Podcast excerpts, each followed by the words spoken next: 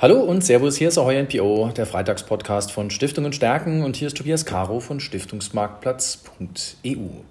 Ja, für die heutige Folge Freitagspodcast habe ich mir einen besonderen Gast eingeladen, nämlich Robert Graf Strachwitz, den Stifter der Mezenata Stiftung, lieber Graf Strachwitz. Ähm, herzlich willkommen im Freitagspodcast. Sie sind eine der Stiftungsgrößen, die man in Deutschland kennt, kennen muss. Ich bin selber seit 2009 im Sektor und einer der ersten Namen, der mir wärmstens ans Herz gelegt wurde, war Robert Graf Strachwitz. Sie haben dann lange Jahre für das Magazin, was ich damals geleitet habe, auch die Kolumne geschrieben, sind dort heute noch Kolumnist. Wir haben einige Veranstaltungen zusammen äh, verbracht. Ich erinnere mich noch sehr gerne an eine gemeinsame Veranstaltung in Mailand. Wir waren mal auf einer EVPA-Veranstaltung, haben uns dort getroffen, äh, haben dort ein Gläschen italienischen Wein zusammen getrunken. Ja, Sie sind Stiftungsexperte für mich, Beobachter der Stiftungslandschaft. Ähm, wie wird man das? Ähm, Vielleicht sagen Sie ein bisschen was, ähm, was Sie dazu gebracht hat, heute wirklich eine der äh, herausgekommensten Persönlichkeiten im Stiftungssektor im deutschsprachigen zu sein. Herzlich willkommen. Ja, ähm, herzlichen Dank erstmal für die Einladung. Freut mich auch, dass wir auf diese Weise wieder mal äh, zusammenkommen und zusammen sprechen und das auch noch sozusagen vor Publikum. Ähm, wie wird man ein Stiftungsexperte? Ich ähm, bin von meiner akademischen Ausbildung her Politikwissenschaftler und Historiker und habe mich schon im Studium für das interessiert, was Menschen machen, was Menschen bewegen, die keine äh, Könige und Kaiser und äh, äh, Präsidenten und äh, Kanzler und sowas sind. Und habe meine Magisterarbeit, die das damals noch war, über eine Protestgruppe in England im 17. Jahrhundert geschrieben. Mhm. Und rückblickend war das vielleicht schon der Einstieg in eine lebenslange Beschäftigung mit äh, dem, was man heute Zivilgesellschaft nennt, dem gemeinnützigen Sektor, dem Non-Profit-Sektor. Und dazu gehören ja nun einmal auch die Stiftungen. Mhm. Ich habe dann lange in einer großen internationalen äh, Organisation gearbeitet und ähm, äh, dann äh, in dieser Organisation auch äh, hier in München wieder als, als Geschäftsführer, also bei den Maltesern als äh, Landesgeschäftsführer. Und da hatte ich überhaupt zum allerersten Mal Berührung mit einer Stiftung, mhm. in dem wir eingeladen wurden, uns bei einer ja, damals ganz neuen Stiftung um äh, ziemlich bedeutende Fördermittel zu bewerben. Mhm. Das lief über einen, ein Mitglied unseres Beirats, ähm, der, der hatte das so eingefädelt und dann hörte ich mal, wir seien äh, zwölf noch im Rennen und dann hörte ich, wir seien noch drei im Rennen mhm. und dann wurde ich zu einem Abendessen mit dem Vorstand äh, eingeladen. Und dann habe ich natürlich Hausaufgaben gemacht, meine ganzen Zahlen nochmal ähm, äh, äh, sozusagen mehr eingeprägt und äh, alles Mögliche und ging zu diesem Abendessen. Und da wurde das ganze Essen durch über alles Mögliche geredet. Aber nicht über unseren Antrag, auch nicht über die Stiftung und gar nichts. Und ähm, der Mann, der uns sozusagen zusammengebracht hatte, war auch dabei. Und nach dem Essen habe ich mich also an ihn gewandt und habe gesagt, was ist denn nun? Soll ich jetzt irgendwas vortragen oder so? Und dann war der auch unschlüssig und wandte sich an den Vorsitzenden und sagte, sollen wir da jetzt noch irgendwie was machen? Und der Vorsitzende sagte, ach ja, ähm, und guckte zu seinen anderen ähm, Vorstandskollegen und ähm, sagte, Geld, das machen wir jetzt so, wie wir es besprochen haben. Und dann sagten die, ja, das machen wir jetzt so. Und damit hat sich schlagartig unser Budget verdreifacht. und war ein sehr, es war ein völlig neues Programm. Also wir waren ja vor allem so im Thema Krankentransport, Katastrophenschutz, solchen Dingen äh, unterwegs. Und dieses war ein äh, Behindertenfahrdienstprogramm. Ähm, so etwas gab es damals überhaupt noch nicht. Das mhm. mussten wir von Null weg entwickeln. Sehr spannend und eben meine erste Erfahrung äh, mit ähm, einer Stiftung. Mhm. Und in meiner nächsten äh, Position hatte ich dann gleich mehr Erfahrungen mit Stiftungen. Ich war nämlich dann, das gehörte so dazu, ein geborenes Mitglied eines Stiftungsrates einer Stiftung. Und äh, zwar war ich sogar auch äh, Kraft Satzung der stellvertretende Vorsitzende. Und fuhr also, nachdem ich also wenige Wochen überhaupt da ähm, diesen Job hatte, zum ersten Mal zu einer Sitzung, das war in Würzburg, und ungefähr drei Tage vorher starb der Vorsitzende. Mhm. Ich hatte also dann auch noch das äh, Vergnügen, die Sitzung zu leiten. Ich konnte den Vorsitzenden, den ich nie gesehen hatte, auch nicht würdigen. Das, da musste ich jemand anderen bitten. Und dann ging das also mit der Tagesordnung los und gab dem Vorstand das Wort. Und der hielt also einen langen, langen Bericht und ich verstand sehr wenig. Es war nämlich eine Wohnungsbaustiftung, eine gemeinnützige Wohnungsbaustiftung. Und ähm, am Ende meines Vortrags, jetzt so lange her, kann man ruhig erzählen, habe ich mich ähm, an den neben mir sitzenden äh, Kollegen im Stiftungsrat gewandt. Das war der Oberbürgermeister von Würzburg und habe hab gesagt, also ich habe da sehr wenig verstanden von dem. Und dann hat er gesagt, ach, ich sitze hier schon 20 Jahre, ich verstehe kein Wort. Und das hat mich dann gewurmt und dann habe ich mich da eingearbeitet. Und so bin ich sozusagen zum Stiftungswesen äh, gekommen. Ähm, und wie ich mich dann selbstständig gemacht habe mit einer Beratungsgesellschaft, das ist ja nun auch schon sehr lange her, 1989, da war diese Beratungsgesellschaft ausgelegt für den ganzen gemeinnützigen äh, Bereich, aber das Stiftungswesen spielte sozusagen die Hauptrolle. Das lag an dem, was der Markt halt hergab, das lag sicher auch an den Interessen. Und das lag daran, dass wir dann als einen der ersten äh, äh, Mandate sozusagen bekamen, ähm, äh, ein, ein Verzeichnis der deutschen Stiftungen anzulegen. Mhm. Ähm, das letzte Verzeichnis von Stiftungen äh, regionaler Art, also keineswegs für ganz Deutschland, war 1911 erschienen. Seitdem gab es nichts. Wir haben also wirklich von null weg das äh, angefangen, Daten über Stiftungen zu sammeln. Äh, wir haben ohne Google? Ohne Google? Ohne Google. ohne Google. Ähm, es war gerade so, dass wir eine Datenbank anlegen konnten, was unsere Auftraggeber ähm, das war der heutige Bundesverband Deutscher Stiftungen, damals hießen sie noch Arbeitsgemeinschaft, ähm, schon gar nicht so richtig verstand, also was eine Datenbank ist. Also so eine Bank wollten sie eigentlich ja nicht. So. Also das waren, waren schon noch äh, Pionierleistungen. Äh, Immerhin, das haben wir also gemacht. Und dadurch wiederum gerieten wir dann relativ rasch in auch Forschungszusammenhänge über mhm. Stiftungen und über Zivilgesellschaft. Das war die Zeit, wo es das sehr berühmte ähm, äh, Johns Hopkins Comparative Non-Profit Sector Project gab, also der erste Versuch, erfolgreiche Versuch, äh, international vergleichend Daten über den ganzen gemeinnützigen Sektor zu äh, erheben und auszuwerten und so etwas. Und da konnten wir mit unseren Daten der deutschen Stiftungen natürlich was beitragen.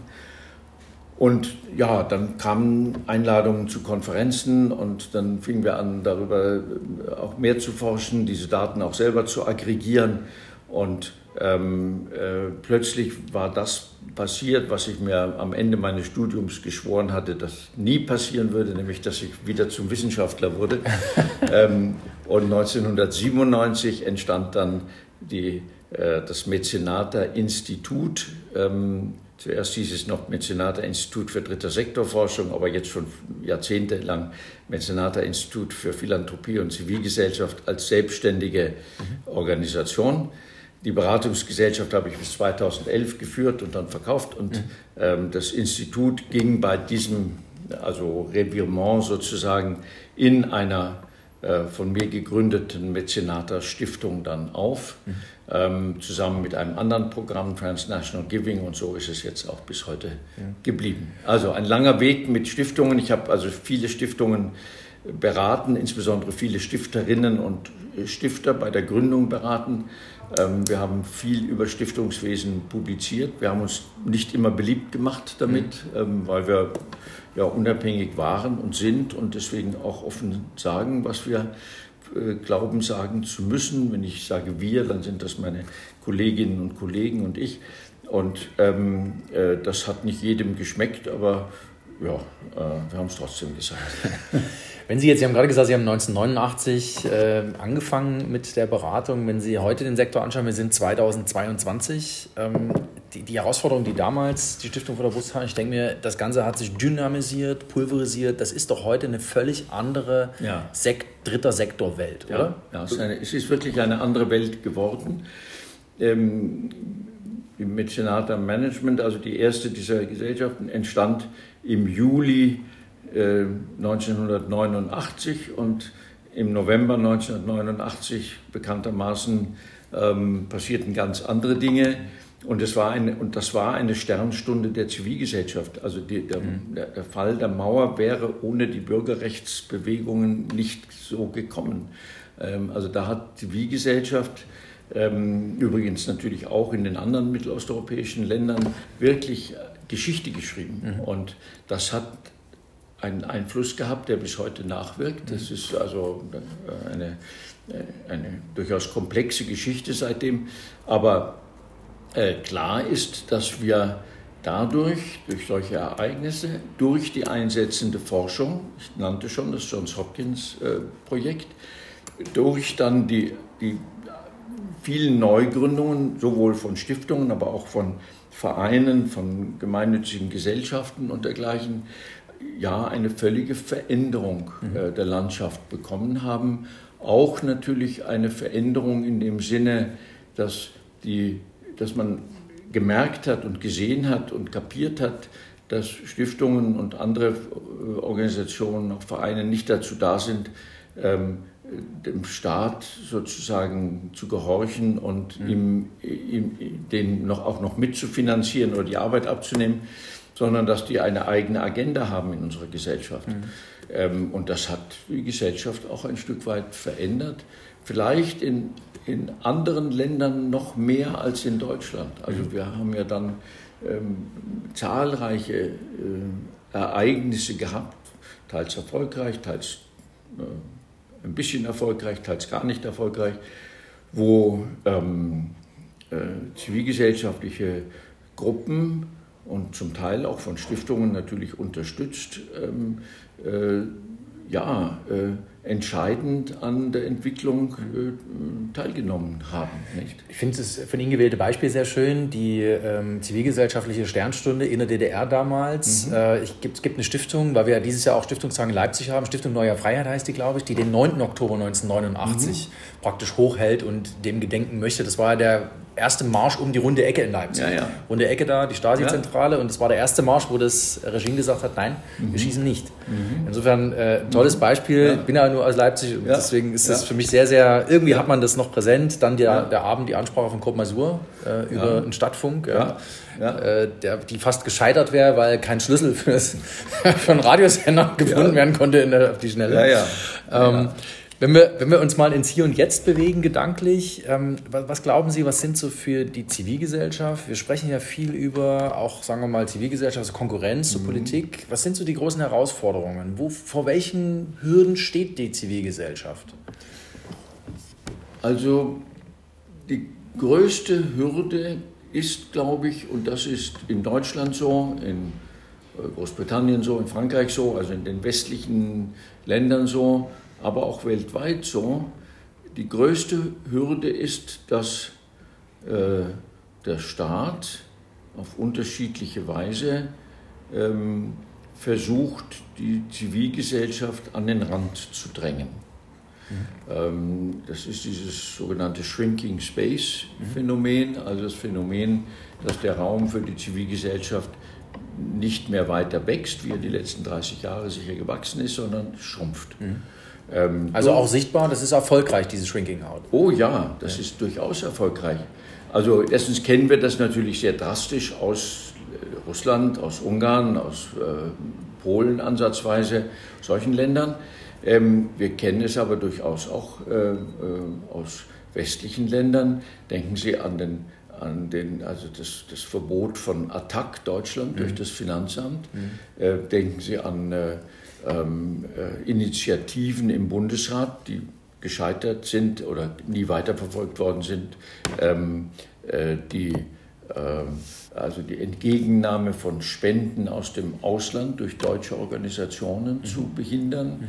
Ähm, denken Sie an, an äh, Äußerungen von Abgeordneten in den Parlamenten, die von der Empörungsindustrie, der Mitleidsindustrie, solchen Art Dinge, so diffamierende Äußerungen, die nicht in der Hitze des Gefechts so spontan entstanden sind, sondern die sorgsam erarbeitet worden sind und am richtigen Moment dann losgelassen worden sind. Also da gibt es schon ähm, äh, äh, relativ einschneidende äh, Dinge. In Großbritannien hat es 2014 ein Gesetz gegeben, ähm, das die politische Aktivität von gemeinnützigen Organisationen beschränkt. Und die war, das war auch noch sehr vage formuliert, sodass sich die großen Organisationen sehr schwer damit getan haben und eben großenteils wirklich auch davon Abstand genommen haben, in der Auseinandersetzung um den Brexit mhm. Partei zu ergreifen. Mhm. Ähm, wenn die Zivilgesellschaft, die natürlich überwiegend äh, gegen Brexit war, wenn die lautstark da, also sich da protestierend eingegriffen hätte, wäre die Abstimmung 2016 äh, wahrscheinlich anders verlaufen. Aber die haben sich nicht getraut, weil sie Angst haben mussten, ihren Gemeinnützigkeitsstatus äh, zu verlieren. Aber also muss Zivilgesellschaft politisch sein, beziehungsweise darf sie das künftig nicht mehr? Ähm, die Zivilgesellschaft ist immer politisch, weil sie ist, so wie der Staat auch und wie die Wirtschaft auch, Teil des öffentlichen Raums. Mhm. Politik ist nicht das, was Politiker machen, sondern Politik ist etwas, was die ganze Gesellschaft mhm. betrifft, was im öffentlichen Raum verhandelt wird. Ähm, und ähm, da gehört die Zivilgesellschaft äh, genauso äh, dazu. Mhm. Das heißt, ähm, wir sehen eigentlich jetzt, wenn wir jetzt, Sie haben gerade gesagt, die letzten 30 Jahre hat sich die Zivilgesellschaft etwas mehr Raum verschafft, hat ihn bekommen, sich erarbeitet, erkämpft. Ähm, wie halten wir den Raum in den nächsten 30 Jahren, dass er da annähernd bleibt? Müssen wir als Zivilgesellschaft relevanter werden? Müssen wir äh, mit mehr Stimmen sprechen oder alles auf eine Stimme konzentrieren? Wie, wie machen wir das? Also alles auf eine Stimme zu konzentrieren, das werden wir nicht schaffen. Ähm, die Zivilgesellschaft ist höchst heterogen und wohlgemerkt, sie ist auch nicht immer gut. Also es, nur weil, da, weil das eine zivilgesellschaftliche Organisation ist, ist noch lange nicht äh, gesagt, dass das eine also Organisation ist, deren, deren Ziele und Arbeitsweise wir äh, uneingeschränkt teilen würden oder überhaupt teilen würden. Ähm, auch Pegida ist eine, mhm. eine zivilgesellschaftliche Organisation. Nicht? Ähm, also mit einer Stimme sicher nein, mit, dass wir viele Stimmen haben, das sicher ja. Mhm. Und ich glaube auch ganz fest daran, ähm, ich bin wirklich überzeugt, dass die Maßnahmen, die Zivilgesellschaft sozusagen wieder zu verbannen aus dem öffentlichen Raum, nicht erfolgreich sein werden. Mhm. Also da ist äh, einfach viel zu viel geschehen und, und ähm, äh, der Staat selber hat sich ja auch unglaubwürdig gemacht durch vielerlei Maßnahmen, mhm. sodass viele Menschen heute sagen, ja, da müssen ganz andere Kräfte auch mhm. mitwirken. Mhm. Was ich mir wünschen würde, wäre, dass es sehr viel mehr Allianzen zwischen Zivilgesellschaft und Staat gibt mhm. bei der Bekämpfung oder, oder, oder bei, der, bei, der, also bei der Begegnung mit den Herausforderungen, die wir haben. Mhm. Eigentlich sind das in der Demokratie die natürlichen Partner, mhm. nicht die natürlichen Gegner. Ja. Und wenn wir denken, was wir alles für Herausforderungen haben, also von der Klimakrise redet inzwischen jeder. Wir haben aber auch noch ein paar andere nicht. Wir haben also eine, natürlich eine Corona-Krise nach wie vor. Wir mhm. haben nach wie vor eine, eine Migrationskrise. Mhm. Ähm, wir haben eine große Krise der Demokratie. Also wir können doch wirklich nicht ehrlichen Gewissens sagen, unsere unser parlamentarisches System äh, mhm. ist super oder mhm. funktioniert super. Wir wollen ein, eine Demokratie haben, aber wir müssen an der auch was arbeiten, mhm. nicht? Ähm, und so weiter. Äh, der Nationalstaat ist in Krise. Also da gibt es ähm, solche Art Krisen genug. Und da müsste es eigentlich Partnerschaften äh, mhm. geben, mhm. äh, sehr viel stärker zwischen ja, äh, großen Stiftungen, kleinen Stiftungen, anderen zivilgesellschaftlichen Organisationen, ähm, Parteien, Gewerkschaften, äh, äh, staatlichen Behörden, Kirchen, alles Mögliche. Aber das kommt furchtbar schwer zustande. Der Staat vor allem ist da gefangen noch in einer Auffassung, in einem Mindset, wie man neudeutsch sagt, ähm, der eigentlich längst vorbei ist. Das ist ein Mindset des 20. Jahrhunderts also der, oder des 19. Jahrhunderts eigentlich. Das ist Hegel, dass der Staat so über allem thront. Mhm. Das tut er heute nicht mehr. Mhm. Nicht? Dieser Kümmererstaat, über den wir viel äh, ja. schimpfen, äh, uns austauschen, ähm, ja. ne, ist ja eine so, eine, so, so, so ein klassischer ja, Begriff.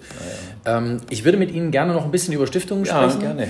Ähm, wenn wir die Herausforderungen von Stiftungen uns nochmal vors mhm. geistige Auge führen, was glauben Sie, was haben die momentan so am dringendsten zu tun? Wir reden immer viel über, Stiftungen müssen sich digitalisieren. Ist das, ist das die Herausforderung ja. oder ist das eigentlich nur ein Werkzeug, um ja. in der neuen Welt anzukommen? Ja, das ist, also das ist sehr, sehr äh, technisch. Es könnte aber auf die Stiftungen auch eine Aufgabe zukommen, ähm, denn vieles in der digitalen Welt äh, hängt ja an ähm, gewerblichen Unternehmen.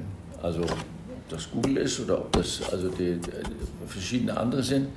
Und da könnte man sich vorstellen, dazu gibt es auch Ansätze in, in anderen Ländern, äh, dass man da Stiftungen, stiftungsähnliche Gebilde äh, dorthin setzt, die also sozusagen viel neutraler mhm. sind als das gewerbliche oder auch staatliche Institutionen sein können. Da gibt es inzwischen Modelle dafür. Ich könnte mir denken, dass das äh, äh sich verstärken könnte. Aber trotzdem ist die Digitalisierung nur ein, ein Teilaspekt. Äh, unser Problem mit der Digitalisierung ist, dass man in weiten Teilen des ländlichen Deutschland äh, immer noch Schwierigkeiten hat, ins Internet zu kommen. Und dafür kann, kann, können die Stiftungen, dazu können die Stiftungen nichts beitragen, die anderen Zivilgesellschaftler auch nicht, sondern das ist eine Aufgabe, die der Staat lösen muss. Genau. Oder die Unternehmen, die die Infrastruktur Oder machen. Oder die Unternehmen, die die Infrastruktur ja. machen. Nicht? Ja. Also das ist, äh, ähm, äh, das ist im Grunde genommen das Kernproblem. Äh, mhm. Ähm, das andere ist ein Lernprozess. Also wir haben alle durch Corona Digitalisierung gelernt. Ja, also wenn wir, wenn wir vor, was weiß ich, zweieinhalb Jahren einer gesagt hätte, ähm, äh, wir würden Mitarbeiterbesprechungen online machen, habe ich gesagt, ja, also, Stiftungsratssitzungen via Teams. Viele Grüße, nicht? Genau. Das ist heute völlig selbstverständlich, dass wir das machen, nicht? Ja. Ja. Das heißt, Digitalisierung nicht so richtig eine Herausforderung, es ist ein Lernprozess. Das ist ein Lernprozess. Ähm, was, was, würden Sie sagen, was ist für Stiftungen momentan, für Stiftungsentscheiderinnen und Entscheider, was sind so relevante Themen? Stiftungsrechtsreform haben wir vor der Brust, nächstes Jahr tritt die in Kraft? Ja, also ich halte nichts davon. Okay. Also ähm, wie viele andere auch, ich bin ja da nicht allein. Das ist eine Bürokratisierung, äh, die da mhm. ähm, äh, gemacht worden ist, keine Reform. Mhm. Ähm, also das ist, ähm, ja, da haben sich die, die Stiftungsbehörden durchgesetzt. Mhm. Es gibt so ein paar Dinge. Ähm, das eine ist, ich glaube, die Stiftungen müssen kapieren, ähm, die großen Stiftungen, dass ähm, die Treuhandstiftungen und vielleicht auch andere Formen von Stiftungen auch dazugehören. Mhm. Also das ist wirklich, das ist aktuell, dass wir endlich mal diese mehr loswerden, die uns die Juristen einbläuen wollen. Nur die rechtsfähigen Stiftungen seien echte Stiftungen. Das ist ein völliger Unsinn. Mhm. Historisch stimmt das nicht, äh, rechtlich stimmt das nicht ähm, und die Daten stimmen auch nicht. Diese Zahl von den 22.000 Stiftungen, die wir haben, ist einfach falsch. Mhm. Die stimmt nicht. Mhm. Ähm, und das müssten wir in der Stiftungswelt auch mal kapieren. Äh, Treuhandstiftungen sind eine wichtige und hochinteressante Form von Stiftung. Ähm, die müssen nur genauso zur Verantwortung äh, gezogen werden. Das heißt, wir reden nicht über 22.000, 24.000 Stiftungen, sondern eigentlich wir, über 100, 150.000? Wir reden ungefähr wahrscheinlich alles in allem über an die 150.000. Okay. Ähm, da sind die rund 100.000 äh, Kirchen- und Kirchenpfründestiftungen dabei. Mhm. Die müssen wir natürlich schon für manche äh, Zwecke dann wieder ausklammern, weil die eine Sonderfunktion äh, äh haben. Ähm, aber es bleiben dann immer noch die geschätzt 30.000 bis 40.000 Treuhandstiftungen mhm. übrig, die in einem völlig luftleeren Raum sozusagen operieren. Mhm. Und ähm, äh, die, müssen wir mit, die müssen wir mit reinnehmen. Die Stiftung, Stiftungsfamilie wächst dadurch natürlich erheblich. Ja. Sie wird aber auch viel ähm, ja, komplexer, vielschichtiger und, und so. Nicht? Und diese Treuhandstiftungen müssen eben genauso zur Verantwortung gezogen werden können. Das ist das Zweite, das gilt für alle. Also die öffentliche Verantwortlichkeit äh, mhm. muss äh, endlich mal durchgesetzt werden. Mhm. Mhm. Sie ist deutlich besser geworden, als wir anfingen mit der Datenerhebung, von der ich erzählt habe. Ähm, da kriegten wir zum Teil feierliche Briefe von Stiftungen zurück. Der Vorstand hat äh, beschlossen, aus grundsätzlichen Erwägungen keine Auskünfte zu erteilen und so. Das gibt es, glaube ich, heute kaum noch. Aber so richtig viel wissen wir immer noch nicht über die Stiftungen, auch nach 30 Jahren nicht, zumal über die finanziellen Verhältnisse. Das liegt aber auch daran, weil es keine Bewertungsrichtlinien gibt. Mhm. Ich habe vor einigen Jahren eine Masterarbeit betreut, also initiiert und dann auch betreut, wo wir mal nur von sechs größeren Fällen ähm, Buchwerte und Verkehrswerte von Stiftungsvermögen mhm. verglichen haben. Und zwar von Stiftungen, die ähm, allein oder Mehrheitseigentümer von Unternehmen sind. Mhm. Davon gibt es 400 bis 500 in Deutschland. Mhm. Und das eklatante Beispiel, das ich, es ist auch öffentliches Wissen, also das muss man sich nur halt zusammensuchen, ähm, äh, ist sicher die Robert Bosch Stiftung, ähm, die ihren, ihr Vermögen mit dem Buchwert von rund 5 Milliarden Euro äh, angibt. Wenn man aber normale Bewertungsverfahren mal ansetzt für, für dieses Vermögen ähm, und auch nur öffentlich zugängliche äh, Zahlen heranzieht, dann ist man bei einem Vermögen von ungefähr 50 Milliarden Euro. Eine Riesendiskrepanz. Ja. Also dieses, diese Gesamtsumme 100 Milliarden, die manchmal genannt wird, die ist völlig aus der Luft gegriffen. Das ja. ist eine, eine, eine, Ausgewürfelt. Ja, ja also nicht, die hat mit der Realität überhaupt nichts zu tun. Mhm. Nicht? Ähm, also das ist das Zweite. Wir wollen auch von Stiftungen wissen, und wenn ich sage wir, das ist, die, ist das in dem Fall die Öffentlichkeit. Die mhm. will und muss wissen, woher kommt das Geld, mhm. wofür wird es ausgegeben, wie kommen die Entscheidungen zustande. Mhm. Das sind die drei Kernfragen. Ja. Und da ist einiges passiert. Durch das ähm, Stiftungsregister wird da noch ein bisschen mehr passieren. Das kommt aber erst in einigen Jahren. Und ähm, da ist auf jeden Fall noch Handlungsbedarf da. Mhm. Das Dritte, was ich sagen würde, ist, dass die Stiftungen sich mit dem Gedanken anfreunden müssen, dass sie als Instrument der Philanthropie nicht mehr allein sind. Mhm. Also vor 20 Jahren, wenn einer gekommen ist und hat gesagt, ich habe da ein bisschen Vermögen und ich möchte philanthropisch tätig werden, dann haben wir gesagt, dann machen wir eine Stiftung. Mhm.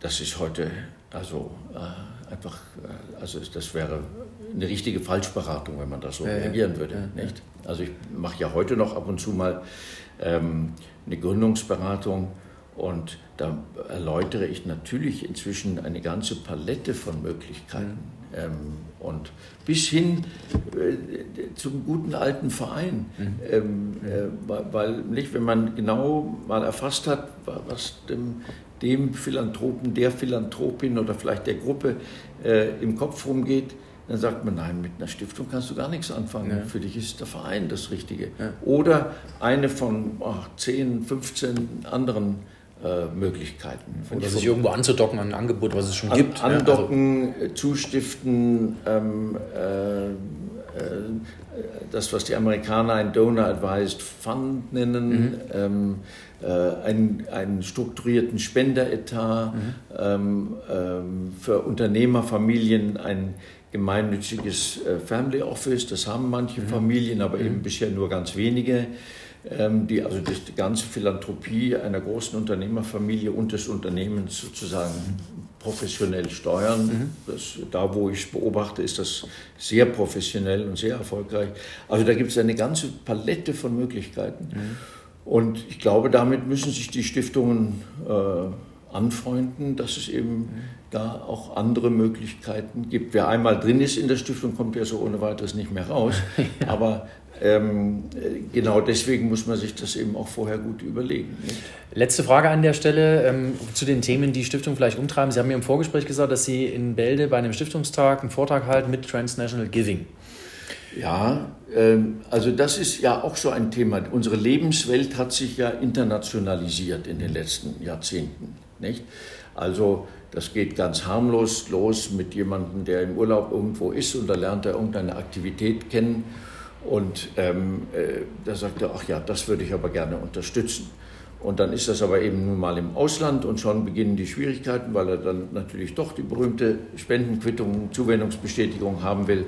Ähm, äh, und ähm, da wird es dann schon schwierig. Und dafür gibt es ein Instrument, das inzwischen über 20 Jahre alt ist. Da haben sich damals eine große französische, äh, äh, britische, belgische äh, und holländische Stiftung zusammengetan und haben ein Netzwerk gegründet, Transnational Giving Europe. und sie fanden keinen deutschen Partner, den haben wir ihnen dann kreiert, mhm. 2001. Und, ähm, und seitdem sind wir sozusagen der deutsche Partner da drin. Ähm, und wir vermitteln, erleichtern, helfen bei Spenden ins Ausland. Mhm. Die ausländischen Organisationen sind äh, darin viel eifriger als die deutschen. Wir ja. schicken also viel, viel mehr Geld ins Ausland, als wir aus dem Ausland nach Deutschland mhm. äh, bekommen. Mhm. Äh, also äh, unsere Palette reicht also einerseits ähm, äh, von amerikanischen und britischen Schulen und Universitäten bis zum World Food Program der Vereinten Nationen, WHO natürlich jetzt seit mhm. Corona sehr stark, ähm, Ukraine-Organisationen, ganz, eine ganze Reihe von Stiftungen, die in der Ukraine unterwegs sind. Also das ist eine große Palette ähm, und da kann man natürlich noch mehr machen. Ich begegne immer wieder Menschen, ähm, äh, die so sagen, ach, Sie verstehen doch was von Stiftungen und solchen Sachen. Ich würde so gerne an irgendwas in ähm, äh, Frankreich, ähm, äh, äh, Kongo, Indien, sonst was spenden, ja. aber, aber ich weiß gar nicht, wie das geht. Und ähm, da, das, da, da kann man wirklich auch was Hilfreiches tun, denn das geht. Mhm. Finde ich total spannend, weil man natürlich sich darüber in der Regel, wenn man tatsächlich mal in so einer Urlaubssituation ist, mal Gedanken macht, aber dann, was das eigentlich so heißt vom Prozess her. Und ja. ich denke mir, das ist wirklich eine Herausforderung für viele äh, spendensammelnde Stiftungen äh, hierzulande. Insofern vielen Dank für den Impuls, lieber äh, Robert Graf Strachwitz. Es hat mich total gefreut, dass Sie sich Zeit genommen haben. Wir haben jetzt eine halbe Stunde äh, miteinander gesprochen. Sie haben uns äh, mitgenommen in die Vergangenheit, in Ihre Anfänge. Und Sie haben uns auch sehr schön nochmal einen Überblick gegeben, was Sie für die Herausforderungen der Zeit im Stiftungswesen halten in der Zivilgesellschaft. Vielen, vielen Dank, dass Sie sich Zeit genommen haben. Toll, dass, Sie, dass wir uns hier treffen durften. Danke Ihnen. Ja, und liebe Zuhörerinnen und Zuhörer, äh, mir bleibt Ihnen noch äh, zu wünschen viel Spaß beim Hören natürlich, äh, ein schönes Wochenende und die nächste Folge Freitagspodcast gibt es hier auf www.stiftungenstärken.de. Nächsten Freitag natürlich wieder live. Tschüss.